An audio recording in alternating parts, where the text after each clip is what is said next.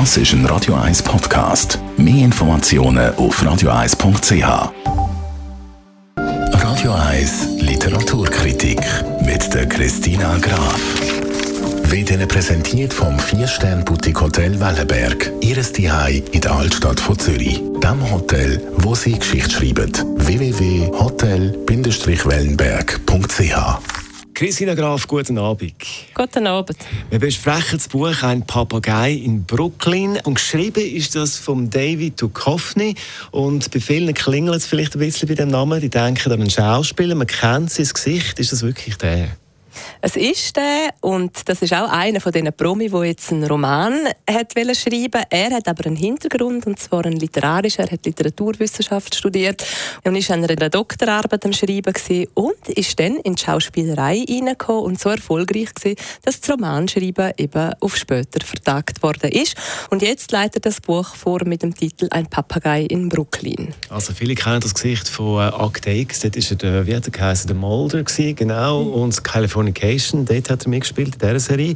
Jetzt, was hat er da für ein Buch geschrieben? Er hat ein Buch geschrieben über einen Vater-Sohn-Konflikt, über ein tief zerrüttetes Verhältnis. Wenn wir jetzt auf die Geschichte eingehen, von dem Buch, das er geschrieben hat, was erzählt er uns da für eine konkrete Geschichte? Er erzählt uns die Geschichte vom Ted. Der ist in New York. Der wäre eigentlich mal in einer Elite-Universität gewesen, ist aber völlig unerfolgreich als Schriftsteller. Er hat seine Manuskripte alle in seinem Pult drin, hat sie nicht veröffentlicht und muss Erdnüsse im Baseballstadion verkaufen, um seinen Lebensunterhalt zu verdienen. Sein Vater, das ist einmal ein Werbeprofi gewesen, aber auch gescheitert auf seine Art, hat jetzt im Endstadion Lungenkrebs. Und so muss sich der Ted um den Marti um seinen Vater kümmern. Und du kannst dir vorstellen, am Anfang klopft und tätscht und das ist schwierig, die Annäherung.